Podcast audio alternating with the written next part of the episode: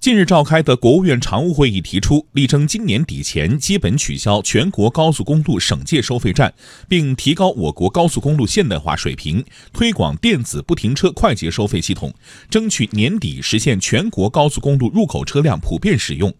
会议还提出要以制度创新持续减少和规范证明事项对保留的事项实行清单管理重点推进建立证明事项告知承诺制进一步优化政务服务和营商环境。